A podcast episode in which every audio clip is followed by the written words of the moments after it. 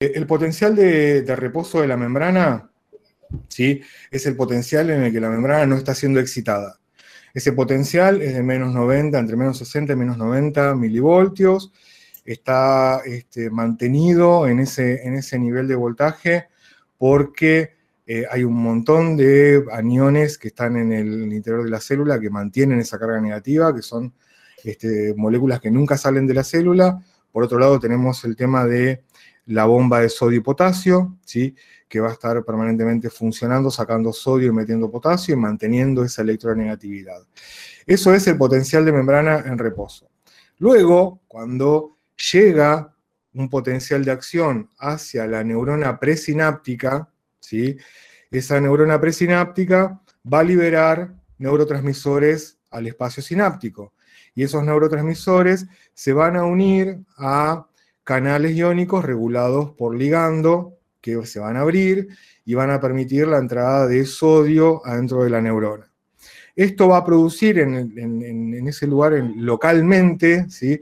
va a producir un cambio en el, potencial de membrana. ¿sí? Lentamente va a empezar a subir el, voltaje y conforme se van desparramando esos, esas moléculas, esos átomos de sodio adentro de la célula, ese voltaje de la membrana va a ir cambiando y va a ir subiendo.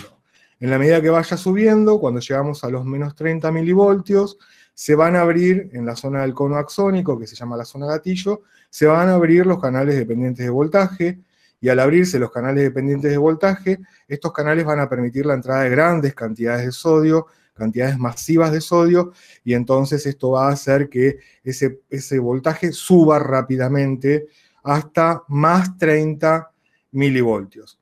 Para que esto suceda, yo necesito que no solamente haya un canal abierto, sino que haya un canal, que los canales estén abiertos el mayor tiempo posible, y eso se llamaba sumación temporal, y que no solamente eso, sino que haya bastantes canales abiertos, ¿sí? o bastantes sinapsis dedicadas a abrir esos canales, y eso se llama sumación espacial lo, que vendría a ser los potenciales graduados, lo que suceden en el cuerpo o en las dendritas de la neurona, son las señales de entrada, son las señales en donde la información o el estímulo está llegando a la neurona y está tratando de que esa neurona dispare, de que esa neurona continúe transmitiendo la información hacia la siguiente neurona. Para eso va a tener que alcanzar ese voltaje, para eso se va a tener que producir el potencial de acción. Y entonces, cuando hablamos ya de potencial de acción, ya no es una señal de entrada, ya la señal de entrada se produjo, ahora lo que tenemos es una señal de conducción que va a llevar todo el potencial de acción, toda la descarga eléctrica a través de todo el axón, de todo el recorrido del axón hasta el final, hasta el botón terminal. ¿sí? Y entonces el potencial de acción es una señal de conducción que va a viajar por el axón. Es lo mismo, ¿eh? es un potencial, es una descarga eléctrica, pero en este caso no está entrando adentro de la célula, no está produciendo cambios este, de voltaje dentro de la célula, sino que ya el cambio de voltaje se produjo, ya se elevó y ahora está viajando, esa, esa descarga eléctrica está viajando por todo el axón hasta el final. Y esto va a depender fundamentalmente de estos canales iónicos regulados por el voltaje. Esto quiere decir que se van a tener que estar abriendo a lo largo de todo el axón, ¿sí? se van a tener que estar abriendo canales regulados por voltaje, canales de sodio, que permitan entrar grandes cantidades de sodio ¿sí? este, durante todo el recorrido del axón. Y entonces, la, la, descarga comienza acá, en este extremo del axón, en el cono, y acá se abren los canales de sodio, ¿sí? y empieza a entrar sodio, y se produce esa, esa descarga rápida y en la medida que eso se va transmitiendo al siguiente canal de regulado por voltaje, porque piensen que ese voltaje va a ir cambiando en el axón en la medida que se vayan abriendo esos canales de voltaje y eso es lo que va a permitir que esto avance. ¿ok? En la medida que se vayan abriendo estos demás en el medio, los que están cerca del cono van a dejar de actuar. Y entonces ahí va a empezar a bajar el voltaje y este voltaje se va a ir transmitiendo, contagiando de un canal de voltaje al otro hasta que llegamos al final del axón. Estos canales iónicos regulados por voltaje no están abiertos todos simultáneamente, sino que se van abriendo en la medida que el voltaje adentro de la célula va cambiando, en la medida que se van abriendo estos canales. Y obviamente se van en un momento se van a inactivar y va a bajar el voltaje. Y los canales de sodio, aparte de tener la compuerta de activación, tienen una compuerta que se llama de inactivación. Esta compuerta se mantiene abierta durante todo el tiempo que está entrando el sodio dentro de la célula. Ahora, cuando llegamos a más o menos más 30, cuando el potencial, cuando se, alcanza el potencial máximo, esta compuerta de inactivación se va a cerrar y entonces no va a permitir que siga entrando sodio. Por eso se transmite esto en forma de ola. ¿sí? En algún momento el sodio que estaba entrando acá deja de entrar porque esta compuerta de inactivación se cerró y acá se están abriendo nuevos compuertas y en la medida que va avanzando y se va alcanzando el potencial de acción acá, se van cerrando las compuertas de inactivación, no entra sodio, baja el voltaje, etcétera, etcétera. Y entonces lo que vamos a tener es que finalmente cuando se produce la despolarización total de la célula, que es cuando llegamos más o menos a los más 30, ¿sí? ese es el límite. Por eso decía que la intensidad es fija y tiene esa característica de todo o nada. O se produce o no se produce. Una vez que yo llegué a los menos 50, se va a disparar. ¿sí? Cuando superé este umbral, se va a producir el disparo. Este, y si no alcanzo al umbral, no se va a producir absolutamente para nada. ¿sí? Pero una vez que llegue acá, sí o sí se van a abrir esos canales, sí o sí se va a producir esa descarga y se va a producir ese potencial. La despolarización se va a producir completamente, ¿sí? Este, vamos a pasar de estar negativos, francamente negativos, a estar muy positivos, y finalmente lo que va a suceder es que se va a cerrar esa compuerta de inactivación y el sodio va a rebotar, no va a poder entrar dentro de la célula y va a quedarse afuera, y entonces eso va a permitir que esa parte de la membrana se repolarice, vuelva otra vez a su potencial de reposo, vuelva otra vez a esos menos 90, ¿sí? Entonces, esta va a ser el dibujo que va a ser ese potencial de acción. Va a tener una, una, curva muy rápida de despolarización y una curva de repolarización en la medida que se vayan cerrando esos canales de sodio y deje de entrar sodio y otra vez vuelva a tener electronegatividad. ¿Ok? Esto va a pasar a cada rato, ¿sí? Y esto va a tener un momento en el que va a responder y un momento en el que no, ¿sí? Eso se llama periodo refractario. Y el periodo refractario lo podemos dividir en dos partes. Un periodo refractario absoluto, ¿sí? Que es cuando yo le meta el impulso que le meta, la intensidad que le meta o, el estímulo que le meta, no va a responder absolutamente para nada. Y un periodo relativo que va a depender de la intensidad de la señal, va a depender de la intensidad del estímulo. Entonces, en el periodo absoluto, yo no voy a poder hacer que esta neurona se despolarice de ninguna manera. Si En este periodo absoluto, yo por más que le ponga mucha carga eléctrica o meta mucho neurotransmisor, no se van a abrir esos canales, ¿sí? este, no se va a producir el potencial de acción porque el canal de inactivación, la puertita de abajo, va a estar cerrada y no va a permitir que entre sodio dentro de la célula. Y entonces no se va a producir ningún potencial nuevo en este periodo, en este tramito en el que está bajando el potencial, que se está haciendo cada vez más electronegativo, ese periodo es un periodo refractario absoluto. Acá, en este lugar, yo no puedo generar un nuevo potencial de acción. ¿sí? Esto protege a la neurona, como dije hace un ratito, porque si yo tuviese una neurona que descarga permanentemente ante cualquier estímulo, ¿sí? si yo estuviese descargando, por ejemplo, acá de esta manera así y así y así y así. Acuérdense que todo esto yo necesito para esto que haya un montón de procesos metabólicos dentro de la célula que implican un gasto de energía y un gasto de materiales y finalmente la célula se termina agotando y se termina muriendo. Y entonces, y, finalmente la señal también va a ser confusa, va a ser una señal caótica la que va a estar viajando por el axón.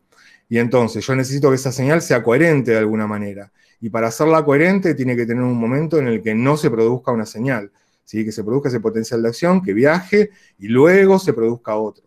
¿ok? Y entonces, en este periodo absoluto yo no voy a poder estimular esa neurona nuevamente. Esa neurona hasta que no se despolarice, no, perdón, hasta que no se repolarice completamente, no la voy a poder hacer descargar. Ahora, una vez que se, que se está repolarizando y ya estoy entre menos 60 y menos 90 aproximadamente, ahí si yo metiese un nuevo este, estímulo, se podría producir una nueva descarga. ¿sí? En este periodo se llama relativo, porque si yo pongo un estímulo mayor, ¿sí? ese estímulo mayor podría potencialmente generar una nueva descarga. Y entonces eso permite que si yo tengo muchos estímulos que me están llegando de diferentes lugares y están entrando a la misma neurona desde diferentes puntos este, de esa neurona y están llegando todos a la vez, muy probablemente en vez de descargar pa, pa, pa, pa, descargue pa, pa, pa, pa, pa, pa, pa, ¿ok? Este, y va justamente a hacerlo en el periodo relativo, ¿está? no en el periodo absoluto. El periodo absoluto es un periodo en el que la neurona se está repolarizando y no puede ser activada, no puede ser excitada de ninguna manera.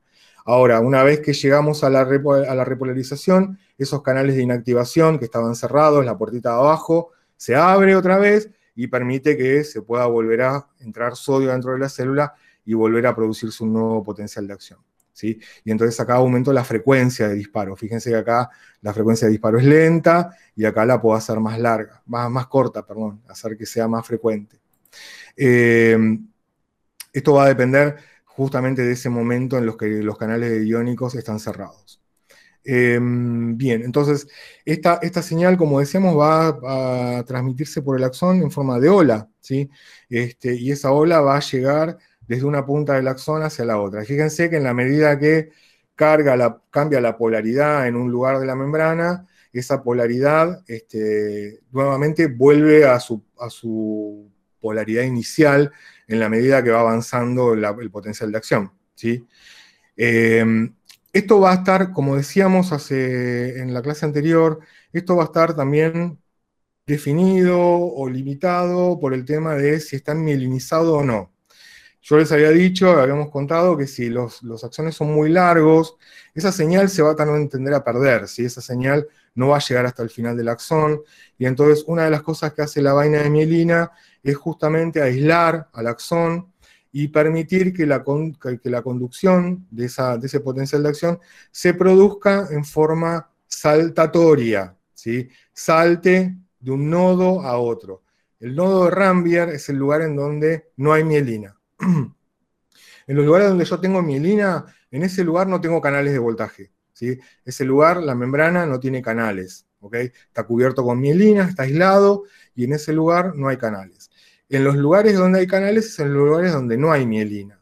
Y entonces, ese impulso eléctrico, ese potencial de acción que se está produciendo en un lugar, ¿sí? va a saltar hacia el otro lugar donde está libre la membrana, donde no hay mielina, y entonces eso va a hacer que se transmita mucho más rápido, ¿sí? que no tenga que recorrer una distancia larga, sino que vaya saltando como si fuese por guiones. ¿sí? Piénsenlo como si yo, por ejemplo, avanzase en un renglón con la barra espaciadora. ¿sí? Yo avanzo con la barra espaciadora, toco, toco, toco, y avanzo da una letra. Ta, ta, ta, ta, ta, ta, ta. ¿sí? Eso sería sin vaina de mielina. Ahora, si aprieto tabular, yo cuando aprieto tabular, yo salto adentro de la página, salto cuatro veces, cuatro o cinco veces adentro de la página. No tengo que hacer 80 veces apretar la barra espaciadora para llegar al final del renglón, sino que al apretar tabular hago pa, pa, pa y llego al final de la página. Lo mismo pasa acá. Esto es como sería apretar la barra de tabular. La mielina lo que permite es que haya lugares donde están los, canales de voltaje y lugares donde no, y tienen la distancia justa como para que pueda transmitirse y pueda contagiarse esa señal de un nodo al otro nodo. Y eso va a permitir que la señal no se pierda, que tenga siempre la misma intensidad y que vaya mucho más rápido también en la conducción. Todo esto va a depender de eso, de la cuestión de las diferencias de potenciales y las diferentes cargas. Siempre voy a tener que tender a formar este, una diferencia de potencial. Si no hay una diferencia de potencial, si no hay diferentes polaridades, esto no va a suceder nunca. Y para que esto se produzca, entonces voy a necesitar que se den ciertas cuestiones que van a estar dadas fundamentalmente por el trabajo ese que hace constantemente la bomba de sodio y potasio. Este, es la que va a producir esa diferencia de potencial entre un lugar y otro de la membrana. Para, graficarlo en forma rápida y que más o menos ya quede, Acuérdense que tengo mucho sodio afuera, poco sodio adentro, mucho potasio adentro, poco potasio afuera, y eso mantiene ese potencial de membrana en reposo de menos 90. ¿sí? En la medida, y las cargas obviamente van a ser electropositivas del lado afuera y electronegativas del lado de adentro. Y esto va a hacer lo que se llama diferencia de potencial, o gradiente de potencial. Este, esto finalmente por la apertura de la señal de entrada, que es el, potencial graduado, va a ir cambiando, si va haciendo que entre sodio y generalmente que salga potasio, y va haciendo que la membrana se vaya haciendo cada vez más electronegativa del lado de adentro, y finalmente va a haber grandes cantidades de sodio adentro de la célula, y esto va a aumentar el voltaje adentro de la célula, y finalmente eso va a producir el potencial de acción. Acá vemos las compuertitas, fíjense que la compuerta de activación, el canal de sodio del, voltaje, tiene una compuerta de activación y una compuerta de inactivación.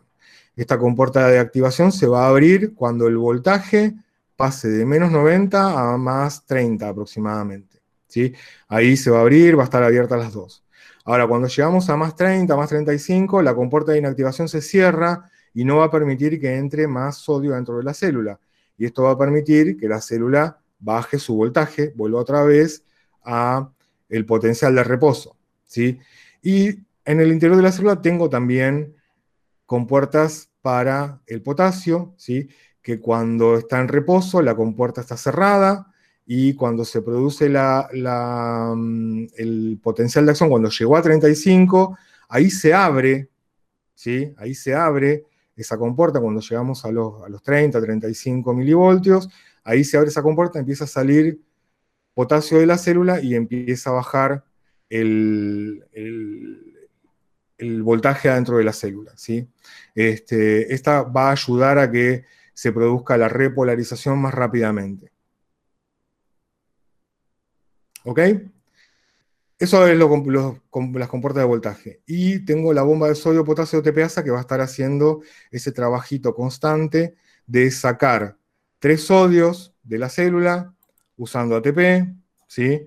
Y al sacar a esos tres sodios, luego lo que va a hacer es meter dos átomos de potasio, también usando ATP, ¿sí? adentro de la célula. Y esto lo va a hacer constantemente, tratando de mantener una concentración siempre más electronegativa dentro de la célula que afuera. Esto en realidad, lo que está sucediendo acá es que acá está en reposo, ¿sí? Y esto, esto está dado porque acá dentro hay potasio, dentro de la célula, y el sodio está afuera. Lo voy a dibujar así como si esto fuera adentro y esto fuera afuera. Más todos los aniones que mantienen esa electronegatividad adentro de la célula constantemente. ¿sí? Cuando se produce, se empieza a producir esos potenciales graduados, el voltaje empieza a subir despacito, despacito, despacito, hasta que llegamos a un punto en el que llegamos más o menos a los menos 30, en el que se abren los canales de voltaje. ¿sí? Cuando se abren los canales de voltaje empieza a entrar sodio en grandes cantidades dentro de la célula, y esto produce el potencial de acción, que llega hasta los más 30, más 35, más o menos. En ese momento se cierran las compuertas de inactivación del sodio, y el sodio deja de entrar adentro de la célula. Y en ese momento se abren las compuertas de activación, perdón, las compuertas de activación, bueno, acá vamos a hacerla ahí abierta, y el, potasio va a empezar a salir. Esto va a permitir que esta, esta carga, esta, este voltaje caiga rápidamente y se repolarice rápidamente la célula. Y en realidad lo que sucede acá es que esta, esta, curva baja un poco más, ¿sí? baja a menos de menos 90. Puede bajar hasta menos 95, menos 100, menos 105, porque estoy sacando sodio, esto, perdón, estoy sacando potasio de la célula, que es electropositivo, estoy sacando potasio y me estoy dejando que estas cargas que están dentro de la célula, que nunca se van, que son todas negativas, predominen. Y entonces esta curva lo que hace en realidad es esto. ¿sí? Acá todo, constantemente está entrando eh, potasio por la bomba de sodio y potasio. Acuérdense que la bomba de sodio y potasio funciona prácticamente constantemente.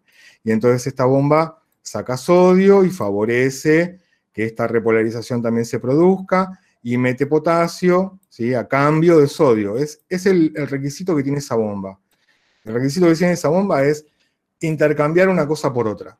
Y entonces intercambia sodio por potasio en este caso y entonces eso hace que esa, esa repolarización, que en un momento baja porque hay poco potasio dentro de la célula, rápidamente se recupera, ¿sí? porque obviamente estos canales al llegar a menos 90 se cierran, los canales que están sacando potasio, y eso permite que otra vez la membrana vuelva a su menos 90 porque está metiendo potasio dentro de la célula y está sacando sodio.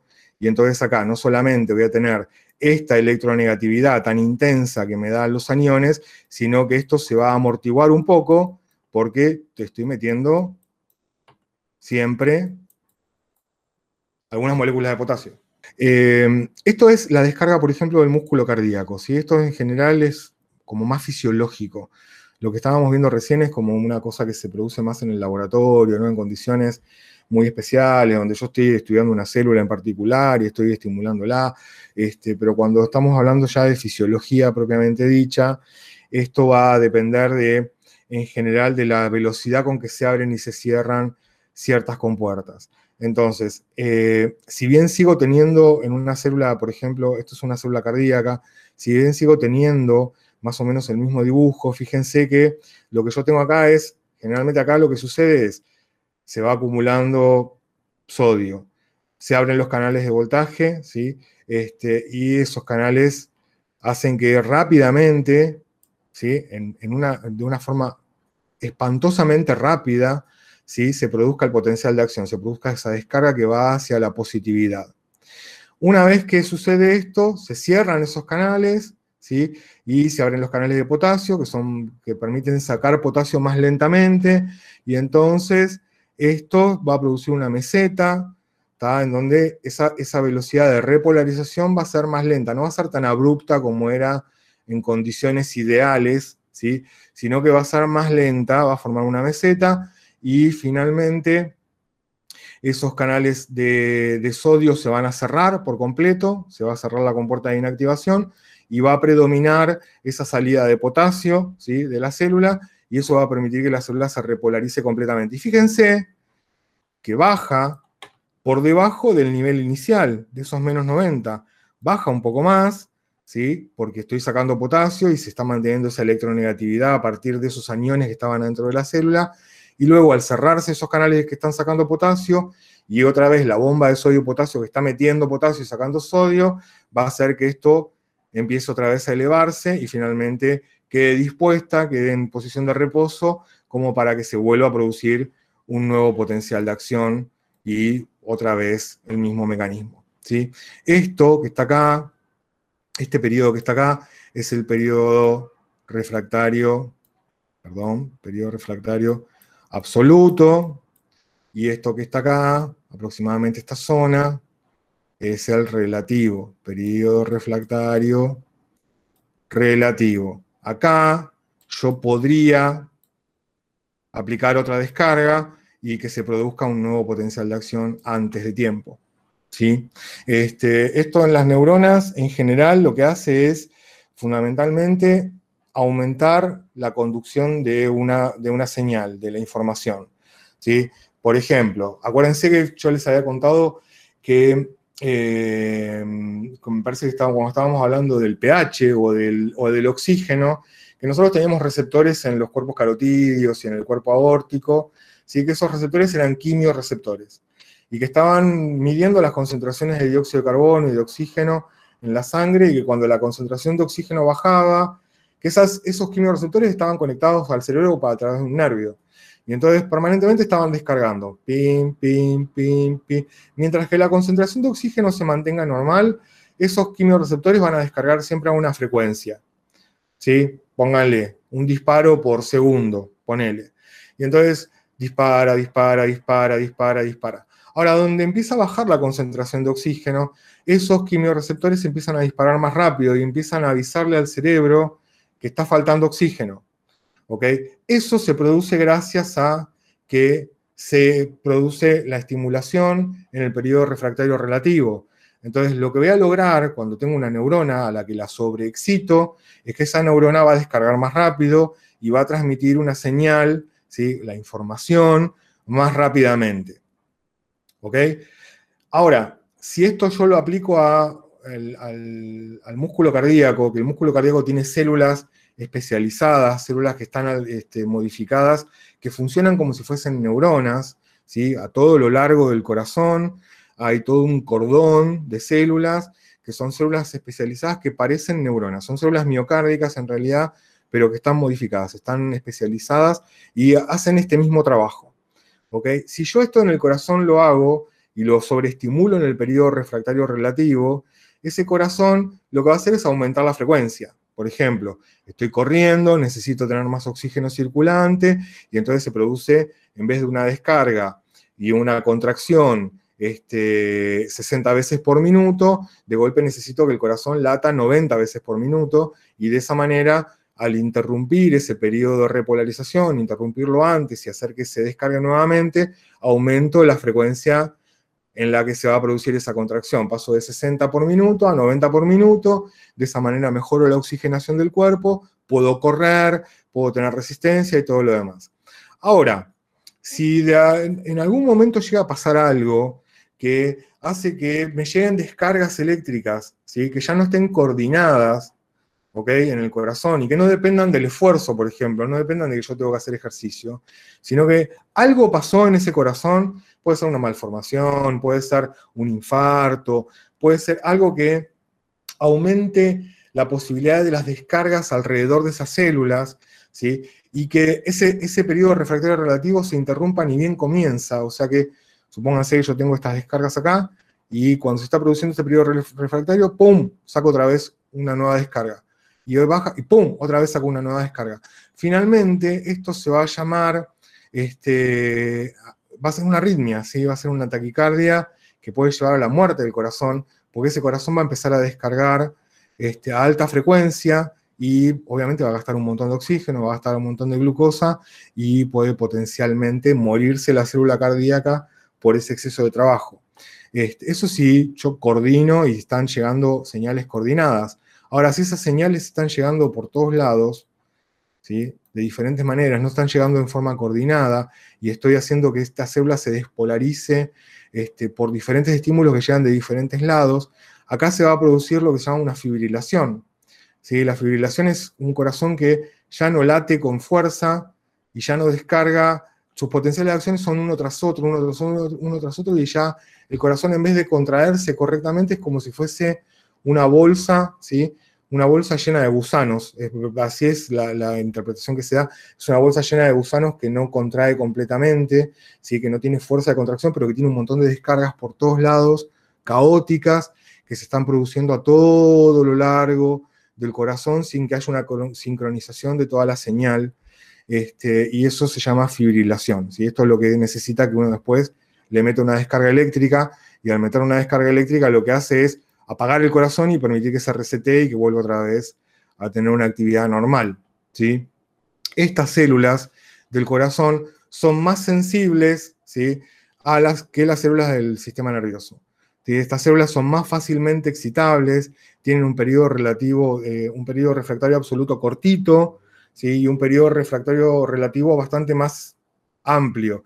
Y entonces yo puedo estimular esas células en, momentos más precoces y puedo, si bien puedo aumentar la frecuencia cardíaca, por ejemplo, puedo hacer que yo tenga taquicardia porque necesito bombear más sangre, puedo también producir arritmias y puedo también producir fibrilación y puedo también producir que ese corazón no, no coordine correctamente los latidos y finalmente termine muriéndome este, por un paro cardíaco o por la desfibrilación que finalmente no está haciendo que ese corazón se encontrara correctamente.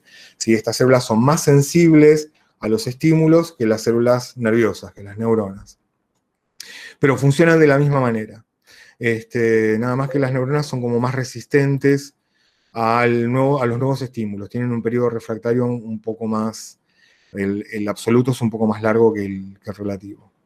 Habíamos dicho que los neurotransmisores eh, se producían en el cuerpo de la, de la neurona, en el soma, se sintetizaban ahí y se transportaban a través del axón por medio de las quinesinas, que eran estas proteínas motoras, los transportaban hasta el, axón terminal, el botón terminal, este, y se quedaban ahí esperando en, el botón sináptico hasta que llegara el potencial de acción que le permitiera liberarse. El mecanismo por el que se va a liberar el neurotransmisor es un mecanismo bastante complejo también. No me voy a meter demasiado, pero más o menos como para que tengan una idea de que no es solamente que llega el potencial de acción al, botón terminal y esa, ese potencial de acción es el que hace que se mueva la vesícula y que se libere el, neurotransmisor hacia el espacio sináptico, sino que ocurren varios eventos. Este, hay unas proteínas que se llaman proteínas SNARE, S-N-A-R-E. Esas proteínas SNARE son dos, unas están en la vesícula y otras están en la membrana. Y esas proteínas están como entrelazadas y están eh, eh, momentáneamente, ¿sí? Momentáneamente están este, interrumpidas su conexión, su unión, por una proteína, por otra proteína que se llama sinapsina, de sinapsis, sinapsina. Y esas proteínas SNARE, este, que no se pueden unir en este momento, ¿sí? que no pueden tomar contacto una con otra, porque están separadas por esa sinapsina, cuando llega el potencial de acción, abre canales de calcio. Ya no canales de sodio, ya no canales de cloro, ya no canales de potasio, abre canales de calcio en la membrana, empieza a entrar calcio dentro de la membrana, ¿sí? y ese calcio libera a la sinapsina, hace que la sinapsina se vaya de esa unión. Y entonces permite que esas dos proteínas SNARE se unan, se junten, y una tironee de la otra y atraiga a la vesícula hacia la membrana, y eso hace que la membrana de la vesícula se fusione con la membrana celular y se liberen los neurotransmisores hacia el espacio sináptico. Este, ese sería más o menos el mecanismo. Es bastante más complejo que esto, este, porque hay más, más cosas eh, involucradas, pero más o menos ese sería el mecanismo. ¿sí? Es un mecanismo de, en el que hay unas proteínas que están ancladas en ambas membranas, en la de la vesícula y la de la, célula, y que la interacción de ambas proteínas es lo que atrae, y la, la interacción con el calcio es lo que atrae a la vesícula hacia la membrana y permite la liberación de los neurotransmisores hacia el espacio sináptico. El, camino que van a tomar esos neurotransmisores es, bueno, se van a unir al receptor, ¿no? A los canales iónicos que dependen del ligando. acuérdense que el ligando acá es el neurotransmisor, ¿sí? Es el que va a permitir que se abran esos canales iónicos. Este, pero después de que se une, yo les había contado que podía tener varios destinos, ¿sí? Este, un destino puede ser la degradación, ¿ok? La degradación puede ser por enzimas que están en la membrana de la neurona postsináptica, ¿ok? Este, el neurotransmisor se unió al receptor y entonces puede pasar que, el que se libere del receptor, ¿no? que se une, que se, suelte y que quede ahí en el, flotando en el líquido extracelular y lo agarren enzimas que están en la membrana, en la superficie de la membrana de la neurona postsináptica y lo degraden, lo rompan, este, o que tanto el complejo eh, receptor con el neurotransmisor se internalicen ambos adentro de la membrana y sean degradados adentro de la membrana de la célula. ¿sí? Cualquiera de las dos cosas es válida. Este, o que se degrade el neurotransmisor solo en la superficie de la célula, o que se internaliza receptor y neurotransmisor y se degraden ambos adentro de la célula. Este, el otro camino que puede seguir es que difunda. ¿sí? Acuérdense que en el espacio sináptico es líquido extracelular, es líquido cefalorraquídeo, eso puede difundir y puede llegar un vaso sanguíneo y puede atravesar ese vaso sanguíneo y pasar al torrente sanguíneo y llegar a otro lugar del cuerpo donde puede ser este, degradado, este, usado para otra cosa, reciclado, lo que fuere. Ese sería el otro camino, la difusión. Y el tercer camino que tiene es que pueda ser recaptado, ¿sí? que en la membrana presináptica ¿sí? haya bombas que agarren ese neurotransmisor y lo vuelvan a meter adentro de la misma neurona y vuelva otra vez a ser empaquetado en vesículas y que quede listo para volver a ser utilizado, ¿sí? reciclado, este, por este principio otra vez de la economía que tiene la célula, que en lo que se pueda volver a reutilizar, se va a volver a reutilizar y si vale la pena el gasto, se va a hacer. Este, este es el camino, por ejemplo, de ciertos neurotransmisores como la serotonina. La serotonina es la famosa, el famoso neurotransmisor de la felicidad. Es mentira eso. ¿No? Pero le dicen el neurotransmisor de la felicidad porque las personas que tienen depresión, ciertos tipos de depresión, tienen baja cantidad de serotonina este, en el cerebro. Este, entonces se le, llama la, neurona de la felicidad porque lo relacionan con la depresión. Este, y uno de los medicamentos que se utilizan para combatir la depresión es un inhibidor de la bomba de recaptación, lo que hace que la bomba no permita este, no le permite a la bomba recaptar ese neurotransmisor, y entonces ese neurotransmisor se queda más tiempo, sumación temporal, se queda más tiempo en el espacio sináptico, no es degradado, puede difundir, pero se queda ahí, este, entonces toma contacto más tiempo con el receptor y eso hace que la, mejor, la persona mejore su ánimo. ¿sí? No es que sea más feliz, mejore su ánimo y su depresión se reduzca, los síntomas de su depresión se reduzcan porque la bomba eh, está inhibida. Después hay una enzima que se llama monoaminooxidasa, ¿sí? que también degrada este, ciertos neurotransmisores, y entonces los inhibidores de la monoaminooxidasa, que es la enzima que degrada ese neurotransmisor, eh, lo que hacen es eh, permitir que ese neurotransmisor no se degrade y esté más tiempo en el espacio sináptico, y entonces eh, también mejoren los síntomas de, la depresión, fundamentalmente también. ¿sí? Este, así que esto de, tocar y de ir a involucrarse y a modificar este, estos mecanismos de recaptación es algo muy común en farmacología, se utiliza bastante, y la, eh, inhibir las enzimas que degradan también, eh, porque es un mecanismo que se, produce fácilmente ¿sí? con un medicamento. así que esos serían los tres caminos, o la degradación, o la recaptación y el reciclaje, o la difusión hacia, hacia el torrente sanguíneo, por ejemplo. Ahora, dentro de los neurotransmisores que tenemos, tenemos dos que son los neurotransmisores principales. ¿sí? El glutamato, que es un aminoácido, ¿sí? que es el principal neurotransmisor excitador, y el ácido gamma aminobutírico, que también es un aminoácido, que es el principal neurotransmisor inhibidor. Acuérdense que cuando dije que algo era excitador, ¿sí? Este, estaba hablando de algo que favorecía la entrada de sodio adentro de la célula, algo que favorecía que se produjera un potencial de acción adentro de la célula. Y cuando dije que, que podíamos tener un potencial inhibidor, ¿sí? estaba hablando de que un neurotransmisor permitía que entrara cloro, por ejemplo, dentro de la célula, y entonces el cloro es muy electronegativo, y eso hiciera que la célula se hiperpolarizara y fuera más difícil despolarizarla. ¿Ok? Y entonces acá, en este caso, el glutamato va a ser un neurotransmisor que va a excitar a la célula y el ácido gamma aminobutírico o GABA va a ser un neurotransmisor inhibidor. ¿sí? Generalmente lo que va a hacer este es permitir la entrada de cloro adentro de la célula. ¿Pueden estar los dos en la misma neurona? Sí, pueden estar los dos en la misma neurona. ¿sí? Una neurona puede tener este, receptores para, para el glutamato y para el GABA. Y entonces yo tener una neurona, otra neurona que venga hacia mí, ¿sí? que excite a esta neurona, y otra neurona que venga también hacia mí, pero que libere GABA, y entonces me inhiba. Y entonces yo soy una neurona que cuando tengo glutamato presente, me excito, y cuando tengo GABA presente, me inhibo. Este, y muchas veces esto juega un, papel de neuromodulación, ¿sí? Este, el GABA hace que esa neurona no esté sumamente excitada todo el tiempo. Este, y que tenga momentos en los que sus disparos o sus descargas sean más, más espaciadas, ¿sí? Este, y no esté descargando permanentemente. Este, así que este interjuego entre los receptores y los neurotransmisores es algo para tener en cuenta permanentemente porque voy a tener sinapsis excitadoras y sinapsis inhibidoras muchas veces en la misma neurona, generalmente en la misma neurona. Ahora tengo otros neurotransmisores, ¿sí? que en general muchos de ellos no son neurotransmisores puros, pueden funcionar también como hormonas, este, y que son la dopamina, la serotonina, la acetilcolina, la noradrenalina, este, la glicina y un conjunto de péptidos, ¿sí? de diferentes péptidos, más o menos 50, entre 50 y 70 péptidos diferentes, que se llaman endorfinas, este, que van a ser pequeñas cadenitas de proteínas que también pueden funcionar como neurotransmisores.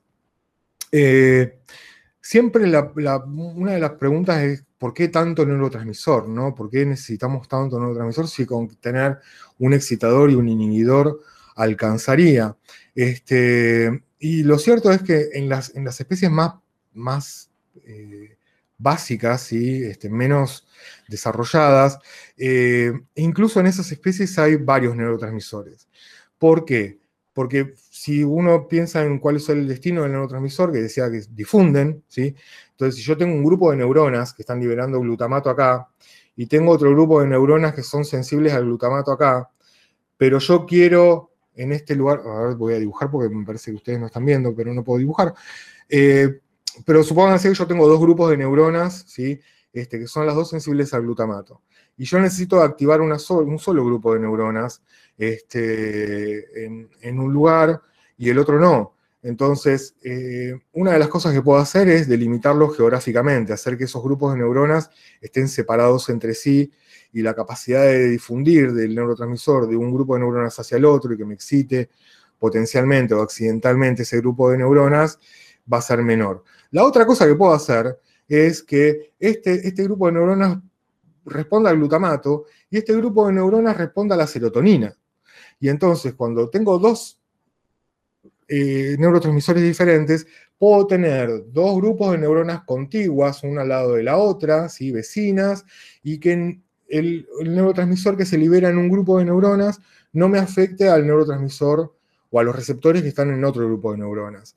¿Ok? Entonces, en la variabilidad, esa variabilidad me permite no solamente complejizar las acciones de las neuronas y las acciones de los grupos neuronales, sino que también me permite compartimentalizar de alguna manera, aislar de alguna manera el funcionamiento de ciertos grupos neuronales. Este, entonces, es muy común que en el cerebro tengamos grupos de neuronas que responden al glutamato, la mayoría responden al glutamato y al GABA, pero va a haber otro grupo de neuronas que van a depender de la dopamina, ¿sí? como neurotransmisor, o de la serotonina, o de la noradrenalina, o la acetilcolina, o lo que fuere.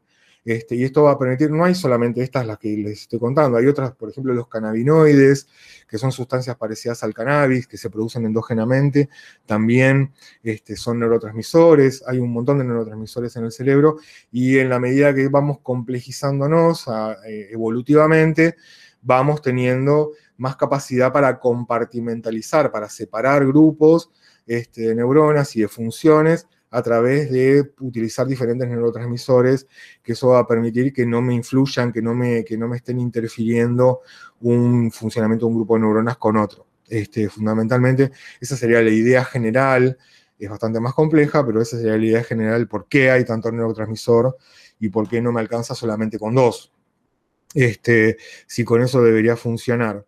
Hay algunos neurotransmisores que están desde toda, toda la existencia nuestra. La dopamina, por ejemplo, es un neurotransmisor que se encuentra en las plantas en grandes cantidades. Este, en esas plantas funciona como mensajero químico, funciona más como hormona que como neurotransmisor. Este, las, plantas no tienen nervios, este, pero funcionan como mensajero químico y sobre todo las plantas de hoja, todas las plantas que tienen hoja tienen grandes cantidades de dopamina en su interior.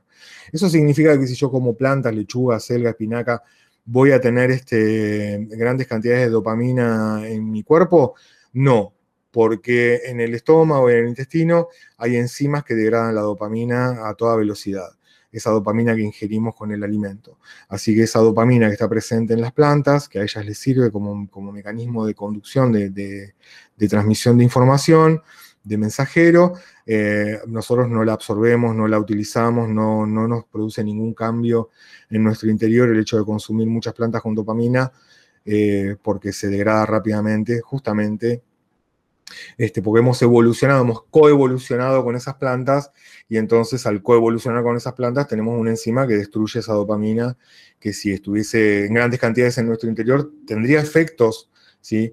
este, en el cuerpo, porque la dopamina, por ejemplo, es, es un neurotransmisor que en el cerebro funciona como neurotransmisor, pero en el organismo funciona como, puede funcionar como hormona o puede funcionar como una molécula que produce acciones este, muy específicas.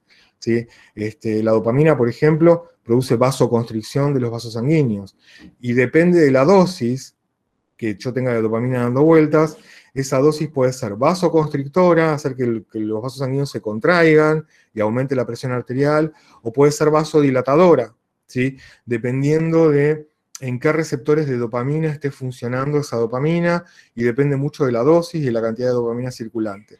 Entonces, como la dopamina tiene muchos efectos en nuestro cuerpo, ¿sí? muchos efectos muy variados, el hecho de yo consumir dopamina con los alimentos no sería de lo, mejor, ¿sí? porque podría aumentarme la presión, o podría bajarme la presión, o podría producirme un descalabro interno. Entonces, esa dopamina que está presente en los alimentos, en las plantas, es degradada rápidamente por este, enzimas que están en el aparato digestivo. Así pasa con un montón de otras cosas. la serotonina, por ejemplo, que es la, hormona o el neurotransmisor de la felicidad, este que se utiliza para que cuando la, está bajo el paciente tiene depresión, este, es un derivado de la fenilalanina. Entonces mucha gente dice, bueno, voy a consumir grandes cantidades de fenilalanina para que este, entonces producir más cantidad de serotonina. Y lo cierto es que la fenilalanina que uno consume con el alimento no atraviesa la membrana, la barrera hematoencefálica, o la atraviesa muy pobremente la barrera hematoencefálica. Así que de poco te sirve comer fenilalanina para combatir la depresión, este, porque no va a tener ningún efecto en el cerebro, porque prácticamente nada de esa fenilalanina va a llegar eh, íntegra al cerebro y estar dispuesta, disponible para ser convertida en serotonina. Este, acuérdense que el cerebro es un santuario que tiene su barrera hematoencefálica que va a permitir que algunas cosas entren y otras no, este, y esto también tiene su, razón de ser, ¿no? O sea, el hecho de que este, haya péptidos o haya proteínas que funcionan como neurotransmisores en el cerebro, bueno, esas, esos péptidos o esas eh, proteínas muy probablemente no atraviesen la barrera hematoencefálica. ¿Sí? Muy probablemente las que se producen dentro del cerebro se queden dentro del cerebro y las que están circulando por, el, por la sangre no pasen al cerebro, porque también podría actuar como neurotransmisor en diferentes lugares y producir un descalabro. Entonces, esta, esta, relación, esta separación que hay entre el cerebro y el resto del cuerpo es algo que tiene sus razones de ser, ¿sí? Este, no solamente porque el cerebro es un santuario mágico que no hay que tocar, sino porque, bueno, nada, se, se puede influir al cerebro a través de muchas cosas que en el cuerpo son comunes, ¿sí? como ciertas proteínas o como ciertos péptidos, y que tienen acción en el cerebro como neurotransmisor este, o como mensajero, y que si se, produjese el traslado, el traspaso de un lugar para el otro, sería desastroso. Este, así que bueno, más o menos esta es la idea general de, los neurotransmisores que, tenemos. Ya les digo, hay más. ¿Sí? Eh, ¿Qué son? Bueno, son sustancias químicas que van a alterar la actividad celular de manera directa o indirecta. ¿sí? Este, básicamente esa es la definición. Sustancias químicas que alteran la actividad celular de manera directa o indirecta. Estas, estos neurotransmisores van a tener una característica este, que eh, bueno, van a ser liberados en la terminal presináptica hacia el espacio sináptico y van a ser captados por los receptores de la terminal eh, posináptica o la membrana posináptica y vamos a tener neurotransmisores que, son los convencionales, que son los, los, que más abundantemente hay en el cerebro y que son neurotransmisores puros, este, y después tenemos neurotransmisores no convencionales, como las endorfinas o como los cannabinoides, ¿sí? que pueden tener diferentes acciones eh, en, el, en, el, sistema nervioso dependiendo de la dosis eh, o de la forma de la molécula, si es dextrógena o olivógira, ya tienen un montón de otras este, particularidades que no hacen que sean neurotransmisores convencionales. Eh, y dentro de los receptores que voy a tener, y esto es importante tenerlo presente, si, no, bien no me voy a, a meter muy profundamente con esto, pero es algo que es un concepto que hay que tener muy presente para entender ciertas cosas que pasan con las neuronas, con el aprendizaje este, y con el funcionamiento de esto de por qué, si yo tengo un montón de neurotransmisores en el espacio sináptico, por qué se fabrican más receptores, por qué el sustrato estimula la producción de más receptores. Bueno, porque tengo, por un lado, receptores iónicos activados por ligandos, que es lo que estuvimos viendo hasta ahora, y por otro lado tengo lo que llaman receptores metabotrópicos. ¿sí? Los receptores metabotrópicos no son canales, no permiten la entrada, o por lo menos no directamente, ellos no van a ser conductores de iones. A través de los metabotrópicos en general, en general, ahora después vamos a ver alguna excepción, pero en general los metabotrópicos no son canales por los que pasan iones. Los metabotrópicos activan vías metabólicas adentro de la célula. ¿Sí? Cuando yo estimulo un neurotransmisor, un receptor metabotrópico, lo que hago es que adentro de la célula se produzcan cambios que no dependen, muchas veces, no dependen de que se aumente el potencial de acción o que baje el potencial de acción. Este, puede, puede estar relacionado con que sintetice una proteína o que sintetice receptores o que este, a partir del núcleo se, estimule la liberación de una hormona. ¿sí? Este, van a tener otras acciones que no tienen nada que ver con el potencial de acción o por lo menos no directamente van a tener con el, potencial de acción. Entonces, eh, una cosa para tener en cuenta es que el efecto de un neurotransmisor va a depender del receptor. ¿ok?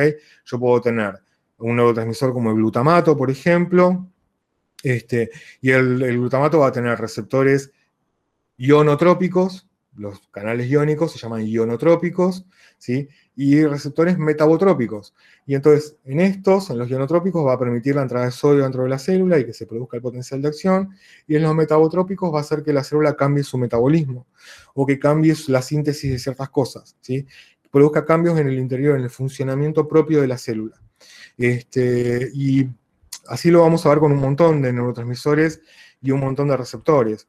Lo, por ejemplo, la dopamina tiene receptores que llaman D1 y D2. ¿sí? Los D1, si yo estimulo los D1, se produce un, efecto, ¿sí? como por ejemplo en los vasos sanguíneos, la vasoconstricción de los vasos sanguíneos. Si yo estimulo los D2, los D2 van a hacer que se vasodilate. Para dar un ejemplo burdo, ¿eh? este, eh, y así con un montón de sustancias y de neurotransmisores que tienen, por ejemplo, la serotonina tiene entre 3 y 5 y parece que más, este, eh, receptores distintos, los 5HT1, 5HT2, 5H3, todos esos receptores van a tener funciones diferentes en la célula dependiendo del lugar en el que estén, de la neurona en la que estén, este, y, ante el mismo neurotransmisor van a tener acciones diferentes. Entonces, el neurotransmisor tiene una acción, ¿sí? pero su acción va a depender de sobre qué receptor va a estar trabajando o va a estar en contacto constantemente. ¿okay? Este, entonces, los neurotransmisores en general tienen una acción y uno le puede decir excitador, inhibidor, modulador o lo que fuere, pero ojo, porque el receptor es importante. ¿sí? Este, el receptor y su función también es importante para determinar cuál va a ser la función final del neurotransmisor. Esto ya lo vimos, son los receptores iónicos activados por ligandos que estaban en la membrana presináptica, posináptica, este, y que van a actuar cuando un neurotransmisor se une a ellas. Y en este caso, nada, yo estoy poniendo acá que entra y sale eh, sodio y potasio. Ustedes ya saben que o entra sodio o sale potasio, que no pasa lo mismo, pero acá más que nada para graficarlo, la idea sería que estos receptores lo que hacen es intercambiar iones. Algunos meten sodio y otros sacan potasio. Este, acá más que nada para que lo entendamos, lo pongo así. Estos serían los receptores activados por ligando, y van a participar en lo que son los potenciales graduados, en la señal de entrada hacia la célula.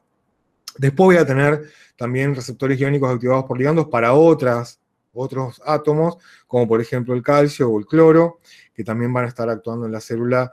El, cloro generalmente en todo lo que tenga que ver con la inhibición del potencial de acción, y el calcio generalmente actúa más que nada en, todo lo que tiene que ver con los mecanismos de transporte, o también como un neuro o como un eh, ion excitador. ¿sí? Este, el cloro, el, perdón, el calcio tiene cargas positivas, así que la acumulación de calcio dentro de una célula también puede producir el disparo del potencial de acción más rápidamente. Así que tengámoslo presente, porque no solamente es el sodio, sino que también el, calcio puede colaborar en generar el potencial de acción. Luego tengo lo que se llaman los receptores metabotrópicos, que decía que no necesariamente estaban involucrados en la generación del potencial de acción, generalmente están involucrados en procesos metabólicos adentro de la célula. Entonces, puede, puede que el neurotransmisor, que el, receptor este, metabotrópico puede que estimule la apertura de un canal iónico, ¿sí? pero no lo va a hacer directamente, lo va a hacer a través de lo que llaman segundos mensajeros. ¿sí? Estos receptores metabotrópicos son receptores que están transmembrana, que son complejos porque son varias proteínas con, en conjunto. Generalmente hay una proteína que es la que tiene la actividad más importante, que es la proteína G, y la proteína G es una proteína que favorece, como una enzima que favorece la síntesis de segundos mensajeros, como el AMP cíclico, por ejemplo. ¿sí? Este, y entonces, o el GP cíclico. Em, cualquiera de esos son segundos mensajeros, y entonces cuando se une el receptor, el neurotransmisor al receptor, se va a producir ese segundo mensajero, que puede ser el AMP cíclico, ese segundo mensajero va a viajar hacia el receptor iónico, hasta el canal iónico, y este va a permitir que se produzca el intercambio de electrolitos dentro de la célula. Esa sería una función, ¿ok? El hecho de poder abrir un canal. Este, esto lo vamos a volver a ver un montón de veces cuando veamos, por ejemplo, acción de la insulina. Esto lo vamos a volver a ver en mucho más detalle. Pero más o menos este sería el funcionamiento. En el caso de la insulina, los receptores no son para neurotransmisores, son para hormonas, pero funcionan igual o prácticamente igual. Este, otra función que tienen los receptores metabotrópicos es eh, el hecho de em, activar una ruta metabólica. ¿sí? El segundo mensajero lo que hace es estimular una enzima, esa enzima activa otra enzima y esa enzima actúa sobre otra enzima y entonces esas tres enzimas en conjunto agarran un sustrato y lo transforman en algo, ¿sí? Este, en, no sé, agarran un aminoácido y lo degradan, o agarran a la glucosa, por ejemplo, y la degradan, o lo que fuere que hagan este, en cuanto a ruta metabólica, a la degradación, al catabolismo o al anabolismo de moléculas. La otra función que van a tener estos receptores es que van a actuar activando cascadas metabólicas. Esto es distinto que una ruta metabólica, porque una cascada metabólica es la activación de diferentes proteínas que van a terminar generalmente en una acción por parte del núcleo. ¿sí? Esa activación de proteínas va a terminar en una proteína final que va a terminar trasladándose hacia el interior del núcleo y que va a permitir que se lea el ADN, que se sintetice cierta cosa, que puede ser, obviamente va a ser una proteína, pero esa proteína va a tener diferentes acciones, pueden tener diferentes acciones dentro de la célula. Este, o, eh, por ejemplo, yo tengo receptores metabotrópicos en las glándulas adrenales, en las suprarrenales, ¿sí? y a través de un nervio llega ese nervio hacia las glándulas suprarrenales, y en ese lugar ¿sí? esos, hay receptores para la, para la noradrenalina, para la acetilcolina, y dependiendo de cuál esté activado, se va a liberar, por ejemplo, cortisol que es la hormona del estrés. ¿ok? Y su mecanismo de acción va a ser a través de esto. Va a ser a través de que se va a activar una cascada metabólica dentro de la célula, en el citoplasma, que termina dentro del núcleo y que va a dar órdenes para que se sintetice cortisol y se libere el cortisol a la sangre y eso actúe como hormona del estrés y que me permita defenderme contra la agresión, el daño, lo que fuere. Este, en el cerebro, obviamente, estas cascadas metabólicas terminan en el núcleo y muchas veces terminan formando más receptores, como habíamos dicho hace un rato, ¿sí? más cantidad este, de, canales o de receptores para los neurotransmisores, o pueden hacer que se formen más dendritas, este, en el caso de que haya mucho neurotransmisor o mucha sinapsis llegando a ese lugar, y yo necesito tener hacer más contacto, una de las cosas que voy a hacer es sintetizar proteínas, sintetizar muchos microtúbulos para ir extendiendo la membrana y formando dendritas y poder conectarme con otras neuronas y poder hacer sinapsis con otras neuronas, este, porque tengo mucho aflujo de información o muchas sinapsis ahí cerca, o tengo neuronas disparando cerca, y esta regla de que si tengo neuronas disparando juntas, se terminan conectando una con otra, bueno, este es el mecanismo. ¿sí? A través de esto se va a activar una cascada metabólica que va a ordenar en el núcleo, a través del ADN, que se sinteticen proteínas para hacer crecer la célula o hacer que la célula se conecte con otras neuronas o lo que fuere. Este, dentro de, los neurotransmisores, ese sería más o menos los dos receptores, otra vez los, los canales iónicos activados por ligando y los metabotrópicos que tienen todas estas funciones. Este, ya hablando específicamente de los, neurotransmisores y empezando a dar ejemplos, sobre todo del glutamato y del GABA, que son los más importantes, este, vamos a tener que el glutamato, bueno, como les dije, es el principal eh, neurotransmisor excitador. Es un precursor del GABA, o sea que el glutamato se puede transformar en GABA adentro de las células. Y el glutamato, una cosa que tiene es que es el responsable del 80% del consumo de la glucosa cerebral. Generalmente el glutamato está presente en la mayor parte de todas las vías de excitación del cerebro, todas las vías de neurotransmisor, de neurotransmisión que sean excitadoras. ¿sí? Y entonces, la presencia de glutamato hace que la célula consuma grandes cantidades de glucosa, ¿sí? se produzcan potenciales de acción en forma recurrente, en forma frecuente. Esto que les contaba de que la señal empieza a disparar cuando está el neurotransmisor, cuando está el glutamato presente, la señal se hace más frecuente, se hace más, este, el, espacio, el intervalo entre señal y señal es más corto. Este, este neurotransmisor aparte, bueno, va a estar involucrado en todo lo que tiene que ver con la excitación de vías de control, ¿sí? Todo lo que tiene que ver con el control del movimiento, con la percepción sensorial, todas las aferencias que me vienen desde los nervios y de los receptores de la piel, del gusto, del olfato, y eso, terminan en neuronas que liberan glutamato este, a las neuronas de la corteza o a las neuronas de los diferentes lugares, este, y el glutamato es el principal transmisor que va a terminar la vía aferente. Este, o es el, el, principal neurotransmisor que va a iniciar una vía motora, ¿sí? que va a iniciar una vía de mandar órdenes hacia los músculos para que los músculos se muevan. Después va a haber varias neuronas en el medio hasta llegar al músculo, y esas neuronas en general pueden terminar teniendo otro neurotransmisor al final, acetilcolina o lo que fuere. Pero las neuronas que están en el cerebro, que van a programar el movimiento, lo van a codificar de alguna manera y van a dar las órdenes para que se muevan los músculos, son todas glutamatérgicas. Bueno, son sensibles al glutamato. El, camino final, o sea, el lugar final en el cerebro donde terminan esas vías o donde empiezan, son todas de glutamato, ¿sí? En todas se libera glutamato. Tanto las que traen información terminan liberando glutamato, este, y las que salen del cerebro también inician liberando glutamato. Después puede ser otra cosa lo que haya en el camino, pero eh, comienza siendo glutamato. Este, después todo lo que tiene que ver con el cerebro límbico, el sistema límbico y el manejo de las emociones, la mayor parte de las, vías nerviosas que unen diferentes estructuras del cerebro que están relacionadas con la, emoción, este, van a ser, la mayor parte de ellas van a ser también dependientes de glutamato, y todo lo que tenga que ver con el entendimiento, con la cognición, con la memoria, este, con el relacionar cosas, el relacionar cosas que se ven con cosas que se oyen, con cosas que se huelen, con el tacto, y crear experiencias, ¿sí? experiencias conjuntas de una sola cosa. En general esas neuronas son todas neuronas que funcionan en base a glutamato. El neurotransmisor principal va a ser el glutamato. El glutamato eh, va a participar en lo, que, en lo que vendría a ser, como les dije, todas las vías de activación. Y fundamentalmente la vía más importante que tenemos de activación es una vía que hace que es la que hace la diferencia en que estemos vivos y que estemos muertos cerebralmente. ¿sí?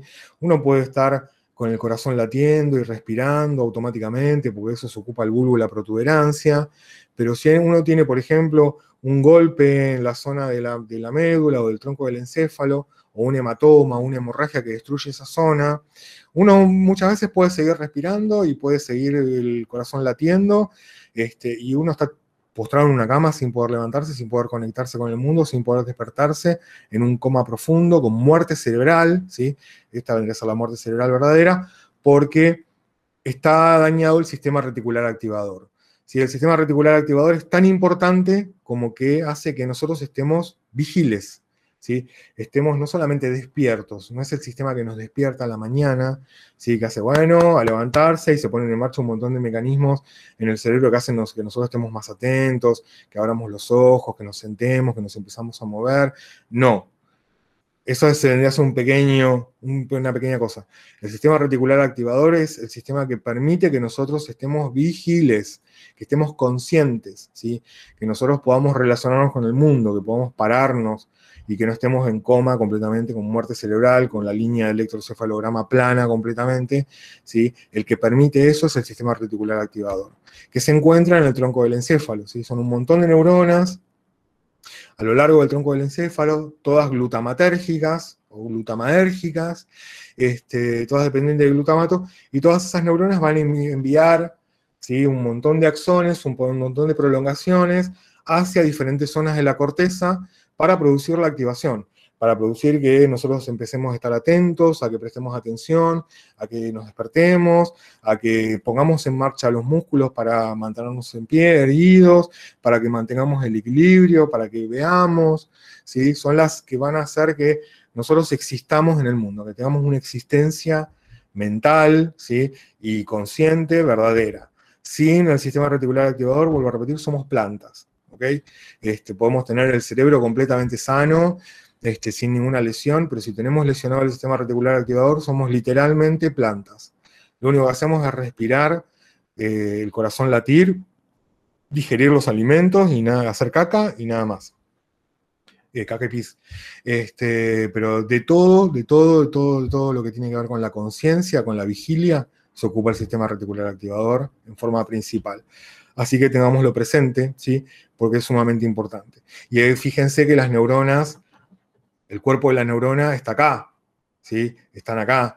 Y de acá salen axones que van a ir hacia otras neuronas que van a estar en este lugar, en la corteza cerebral, en diferentes lugares, y que van a tener dendritas o el cuerpo de la neurona, y que acá van a recibir la información, ¿sí? Despertate o movete, o mirá la película, o mirá lo que dice el profe, o entendé potenciales de acción de una buena vez acá en la zona del lóbulo frontal, ¿ok? Este, de eso se ocupa el sistema reticular activador. El glutamato va a tener dos tipos de receptores, ¿sí? Unos se llaman AMPA y SORI, pero esta materia va a tener muchos nombres y muchas veces uno se enoja con los nombres este, porque son difíciles de recordar y todo lo demás. ¿Qué va a ser? No los puse yo. Eh, eh, unos receptores se llaman AMPA, que son canales iónicos, y otros se llaman receptores NMDA, este, que son siglas en realidad. Más que nada, lo que me interesa que entiendan es que los AMPA son iónicos, ¿sí? son canales iónicos, y los NMDA son canales son receptores metabotrópicos, los que generan una vía metabólica dentro de la, de la célula. Y entonces, ambos van a tener lugares para el receptor para el glutamato, ¿sí? Ambos van a tener un sitio eh, activado por ligando. En el caso de los AMPA, upa, en el caso de los AMPA, lo que van a hacer es permitir que entre sodio, por ejemplo, adentro de la célula, y entonces ese sodio eh, va a producir un aumento en las cargas adentro de, adentro de la célula, ¿sí? Este, y eso va a producir la, la producción de un potencial de acción. En el caso de los NMDA, que son metabotrópicos, ¿sí? estos canales pueden incluso actuar como canales iónicos. Acuérdense que los metabotrópicos podían activar canales iónicos. Y entonces los NMDA van a tener un sitio en el que se va a unir el sodio. ¿sí? Y cuando el magnesio está presente como cofactor, estos, al activarse, al venir el neurotransmisor y activarse, van a permitir la entrada de sodio y la entrada de calcio. Y entonces, estos NMDA van a potenciar muchísimo la descarga neuronal. ¿sí? Cuando se activan estos NMDA, lo que está haciendo es entrar dos tipos de cargas muy positivas dentro de la célula, con lo que ese potencial de acción se va a producir mucho más violentamente o mucho más rápidamente que si solamente estuvieran abiertos los AMPA. Este, y entonces, estas van a ser las dos funciones de esos dos eh, eh, receptores. Los AMPA son iónicos exclusivamente y los NMDA son, si bien son metabotrópicos, van a ser este, también canales que van a permitir el, ingreso de sodio y de calcio adentro de la célula y favorecer que incremente mucho la cantidad de, de cargas positivas dentro de la célula. Ahora, hay esto que les contaba hace un rato de que cuando yo tengo mucho estímulo por parte de un neurotransmisor, empiezan a aparecer nuevos receptores, ¿sí? Esa aparición de nuevos receptores de canales iónicos, AMPA, va a estar dado por la estimulación de los NMDA.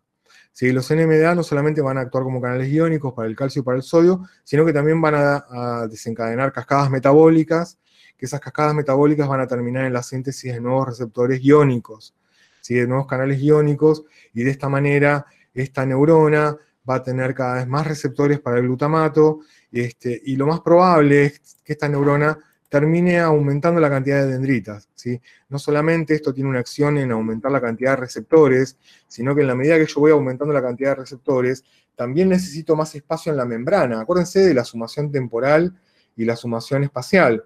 Cuando hablo de sumación espacial, no solamente estoy diciendo que tengo que tener más receptores, sino que tengo que tener espacio lugar para esos receptores. ¿sí? Entonces, esas espinas, que en un comienzo era una espinita donde habían tres receptores ionotrópicos, de golpe empiezo a fabricar más receptores, los estoy mandando a la membrana, necesito lugar para poner esos receptores y entonces empiezo a estirar la membrana y formo, termino formando una nueva dendrita. ¿ok? Así que esta interacción entre los receptores AMPA y los NMDA va a terminar formando no solamente más receptores, sino que nuevas prolongaciones, nuevas conexiones, nuevas sinapsis, ¿sí? y nuevas dendritas. ¿ok? Eh, vemos el GABA y cortamos. Eh, el GABA es el principal neurotransmisor inhibidor, ¿ok? Este, y va a estar metido en todo lo que tiene que ver también, igual que, que el glutamato, con el movimiento, la percepción, las emociones y la cognición. Si el glutamato excita todas estas cosas, el GABA lo que hace es inhibir. ¿Está? Entonces, el GABA va a estar involucrado en todo lo que tiene que ver con la relajación, con el sueño, con la falta de concentración, con el cansancio, ¿sí? con todo lo que hace que yo deje de hacer actividades, que no gaste tanta energía. Este, es el, principal neurotransmisor que va a hacer que el cerebro se vaya apagando ¿sí? y me permita, por ejemplo, descansar, relajarme, etcétera, etcétera. También el GABA va a estar involucrado en la secreción endocrina, este, las neuronas que van a estar llegando a la hipófisis y las que van a estar en el hipotálamo, son neuronas que tienen receptores para el GABA y muchas veces van a responder liberando hormonas. Eso después lo vamos a ver más adelante. El GABA también tiene dos neurotransmisores, eh, dos receptores. ¿sí? Uno es el GABA A, que es ionotrópico, y el otro es el GABA B, que es metabotrópico. Este, básicamente esto tiene una función bastante simple. El GABA se va a unir al, receptor ionotrópico y va a permitir la entrada de cloro. Acuérdense que el cloro era un, un, anión con alta carga negativa y lo que hacía es inhibir a la neurona, hiperpolarizarla y hacer que esa neurona no pueda descargar.